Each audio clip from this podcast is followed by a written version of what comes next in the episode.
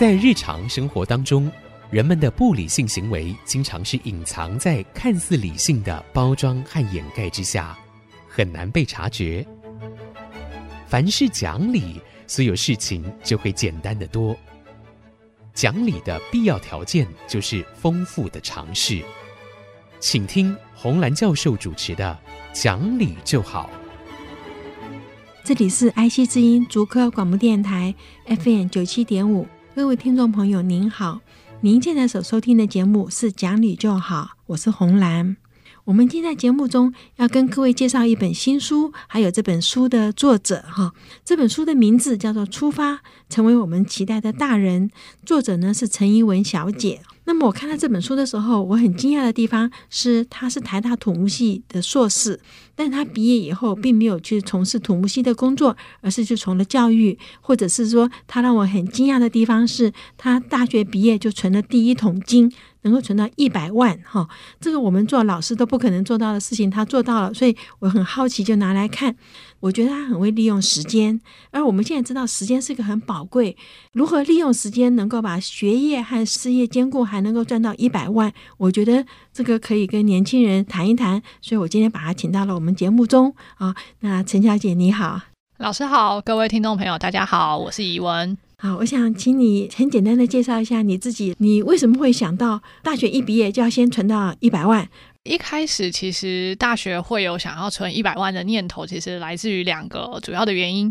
第一个呢，可能跟大家贴身比较有关系的，其实就是面临到自己的经济能力的问题。那那时候因为自己必须要 take care 自己的生活费还有学费，所以就在想说，诶，那怎么样有办法，就是可以比较无后顾之忧的，不会受到经济这个限制。那那时候就是很幸运的，又在校外听了一场演讲，演讲的讲。是，就说他在大学四年的时候存到人生第一个一百万，所以我就想说，哎，那何不把这个东西当成是自己的目标，因为这样同时可以解决哦自己面临的经济问题，然后同时又达成了另外一个觉得可以挑战的目标。所以因为这两个原因加起来，所以就促成了我在大学一年级的时候就设定了这样的一个目标。好，那你用什么方式去存到你第一百万？哦，好，感谢老师的提问。嗯嗯。就是我一开始的时候其实没有特别想很多，我那时候只是想说，哎。如果就我一个学生来说，那我没有任何的经验，我到底要怎么样去累积呢？然后，所以那时候唯一想到就是用时间换钱，因为打工你就会有时薪嘛。然后我那时候也很笨，其实就只有想说，嗯，那我就用我最多的时间去换最多的钱。那另外一个方式就想说，我怎么样可以放大我时间上面的价值？就是如果我去 seven 打工，可能一个小时就有几百块，但是如果我也可以呃兼到家教，或者是找到其他可能是比较专案型的工作。那我是不是就可以用案子的方式，就是有这样子的机会？那我那时候比较幸运，是因为呃，我一开始的攻读是在补习班，所以我那时候是透过补习班老师的引荐，我得到了我第一个家教的机会。那后来因为就是在家教方面也比较心得，然后加上一些经验，所以就不断的转介绍。后来的家教都是透过别人转介绍来的。那也就因为这样，所以开启了我就是算是比较顺利的累积到人生第一桶金的这个目标。你在 念大学的时候，你每个月的生活费是多少？哦，我那时候平均一个月是给自己三千到四千块这样子。哦，那你家教可以拿到多少？家教平均一个月可以到一一万到两万左右。哦，所以你是可以存起来的。对，就是呃，把每个月的生活基本开支就是扣下。我基本上领到每一次的薪水，然后我都是先存进去，然后每次我只跟自己说，我一个礼拜只可以领一张一千块。哦，你有记账的习惯吗？哦，我自己有记账，但是我并没有很持续做这件事情，嗯、是因为我后来发现，我只要把我自己控制在我提领前，只要。告诉自己每一个月只能提四次一千块，那我好像就可以把自己的花费控制在一定的时间内。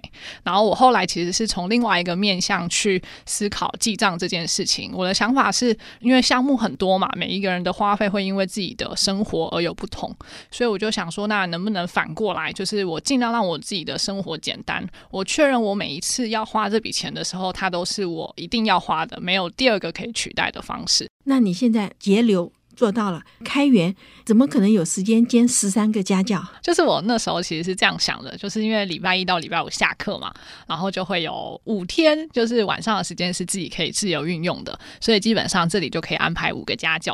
然后呢，礼拜六、礼拜天我的规划是这样，就是早上的八点到十点安排第一个家教，然后十点半到十二点半呢安排第二个家教，然后下午一点半到三点半第三个，然后四点半到六点半第四个，所以一个周末基本上就可以有八个家教，加上平常五个家教，所以合起来就是十三个了。我就问你不会累吗？哦，我其实 也是从这一段过程里面，我才确认说，其实我对于教学这件事情是蛮有兴趣。因为其实看着你教的小朋友，他真的有在进步，然后他从他原来很气馁的一个科目，然后找到对这个科目的信心。因为之前找到我的学生，其实是属于可能某一科的数理科程度上面比较弱，但是教到后来，反而数理科变得是他学校很轻松可以应付的。那我觉得相对于来说，他的爸爸妈妈也很开心，没想到哇，我的儿子原来我的小孩其实他们。是很棒的，其实不是如学校的成绩这样而已。嗯，是，所以我才会觉得说，为什么我觉得做老师是最好的职业了？哦，因为不是算钱，而是说算你的回馈嘛。哦，所以做老师真的是最好的职业。那你后来为什么没有走上做老师的路呢？因为你去报考研究所的时候，你考的是台大的土木系，而不是师大的教育系或者是什么？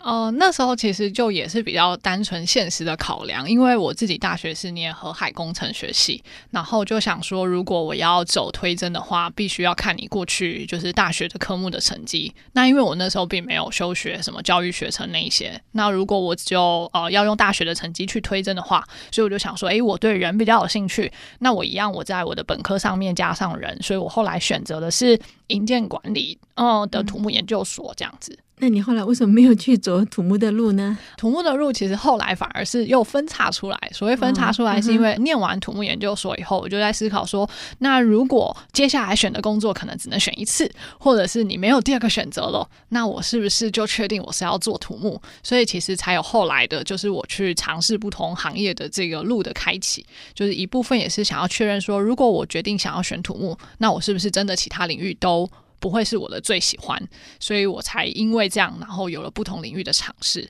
然后但发现走了一圈回来还是很喜欢教育，所以后来才会转而在生涯顾问这一块的着力点这样子。尝试了这么多行业里面，除了教育之外，哈，我知道你去搬过水泥，你觉得有哪一些你可以跟我们的听众分享？觉得说他们暑假里去试试看做这个志工啊，或做什么，也是可以多学到很多人生的经验的呢？哦，我其实，在书里面有说到，就是我做过了很多不同行业，比如说媒体业啊，然后或者是刚刚老师你有提到去工地扛水泥，然后甚至是有去帮我的朋友带小孩，然后或者是有跟垃圾车。对，那为什么会有这些经验呢？其实是因为我就那时候在想，我怎么样可以让自己尽可能的接触社会不同的面向，因为有的时候职业是这样，就是如果你这辈子没有特别去找他，或者是去接触他，可能你这辈子都不会碰。到那我那时候其实是把握身边自己呃接触的机会。我其实第一个最好奇的产业其实是媒体业。对，因为那时候在思考就是整个社会的一些现象，然后发现哎，媒体其实是一个渲染力很强大，跟它的范围很广的。然后后来是到一个电视台去做一个新的节目，叫做《人文讲堂》。然后其实也是在《人文讲堂》里面呃多认识跟了解一些就是媒体业的一些面向。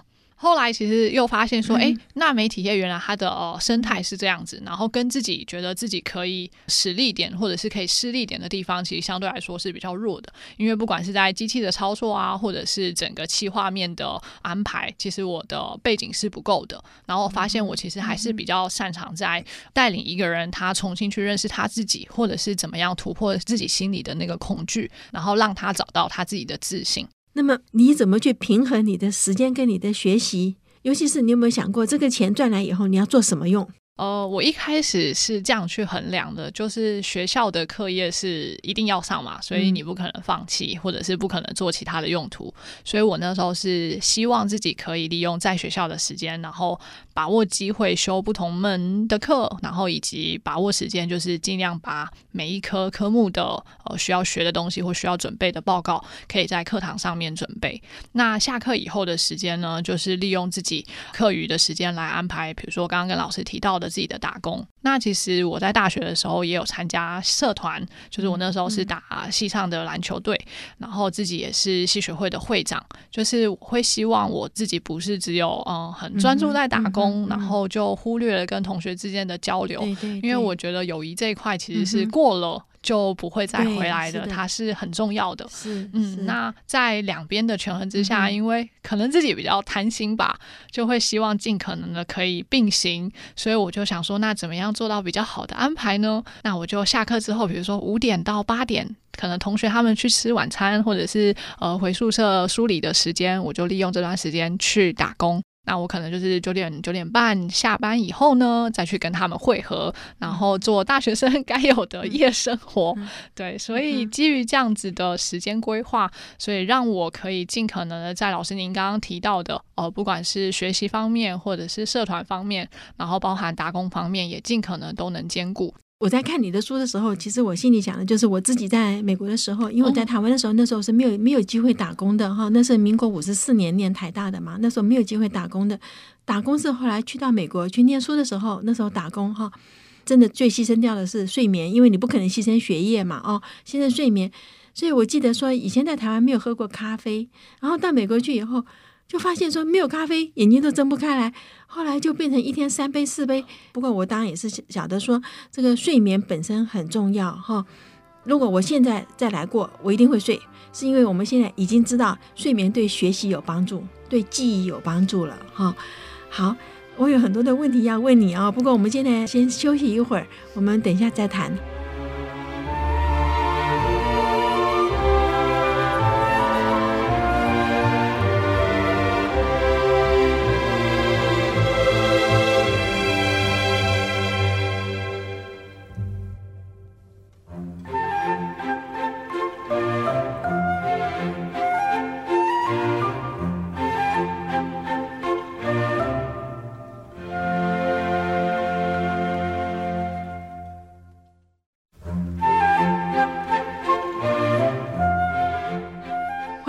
再回到讲理就好的节目，我是红兰。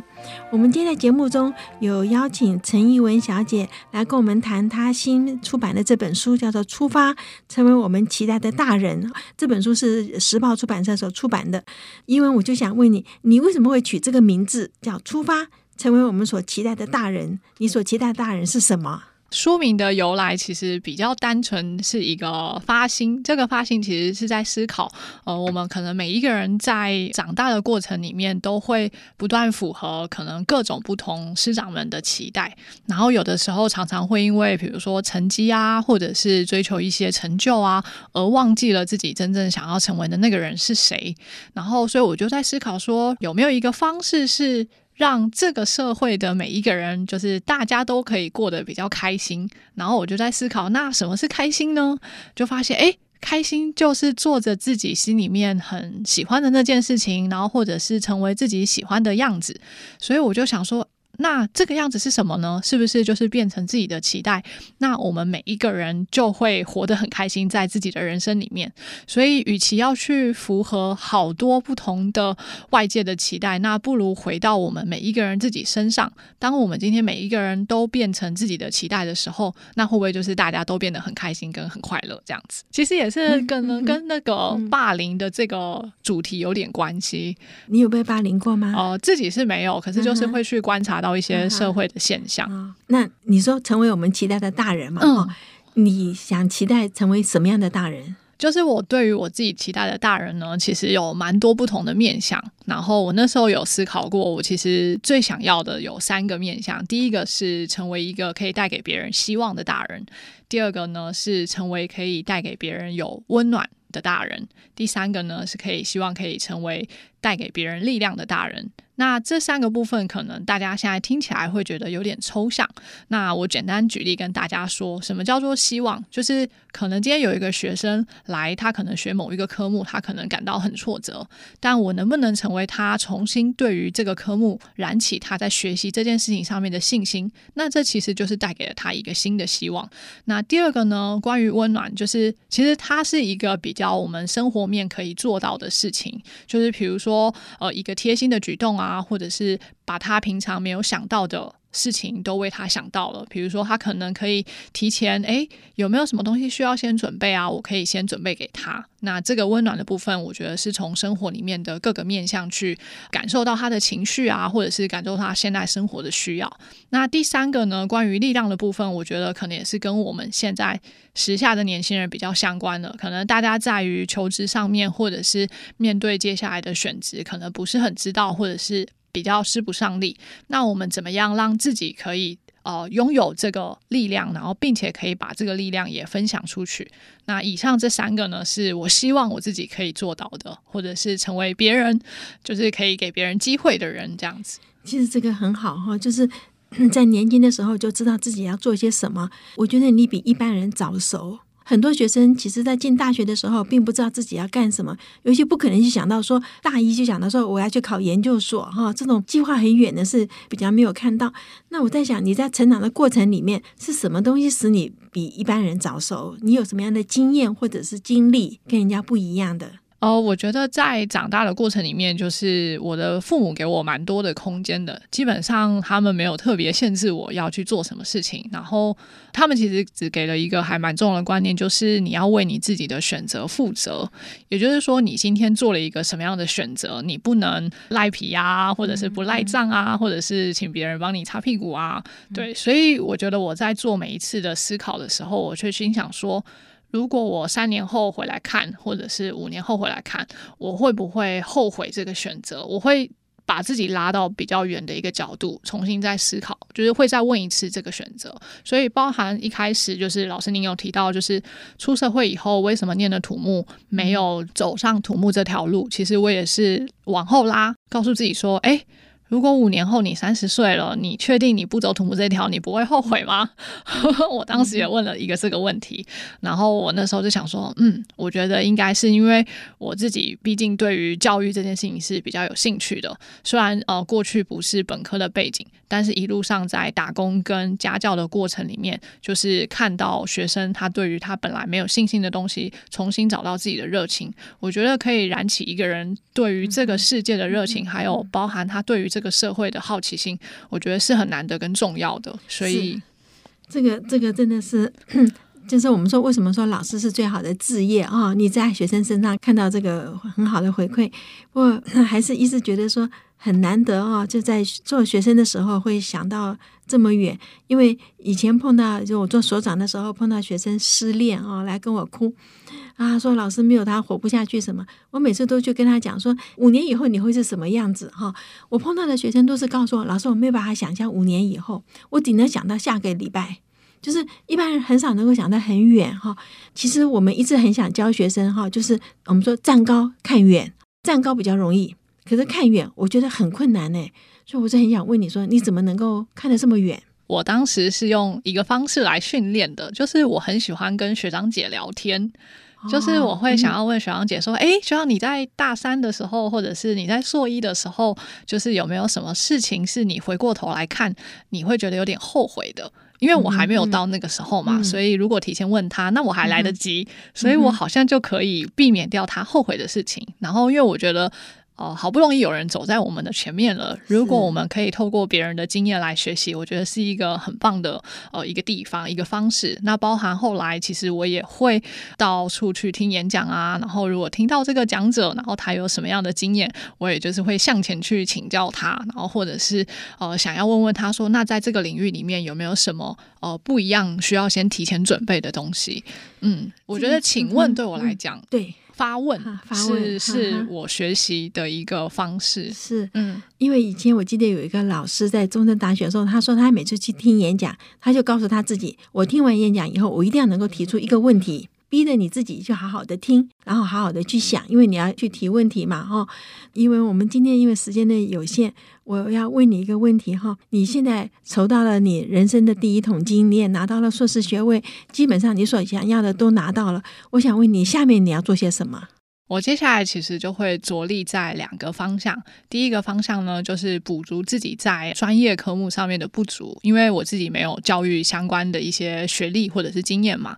那也知道洪兰老师您在脑神经科学上面 就是非常有专业，所以我自己是希望我可以再透过呃，比如说再考一个研究所，然后去进修脑神经相关跟自己，比如说如何帮助一个人他在成长，面对他的恐惧啊，面对他的害怕，或如如何去建立一个自信？从比较科学的角度里面去建立。那当然，第二个就会希望它可以直接应用在我现在是在做教育的新创。那这个教育的新创的项目呢，其实主要就是跟生涯教育发展有关系，就是怎么样 support 一个人，让他面对自己想要的目标，可以一步步的去达成。我觉得你是个天生的老师。好，就听你这样讲一下，我觉得你是个天生的老师。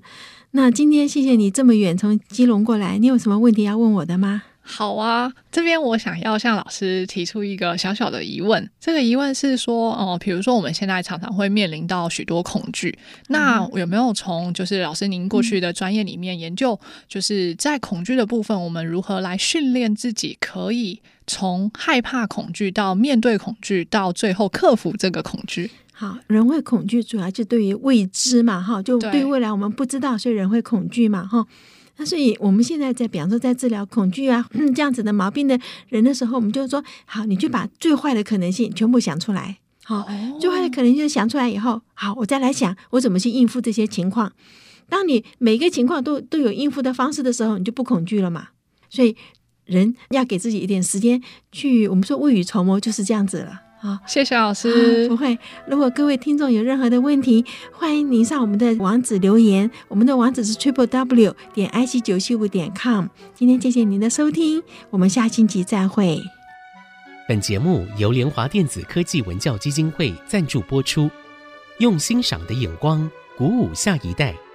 联华电子科技文教基金会邀您一同关心台湾教育，开启孩子无穷的潜力。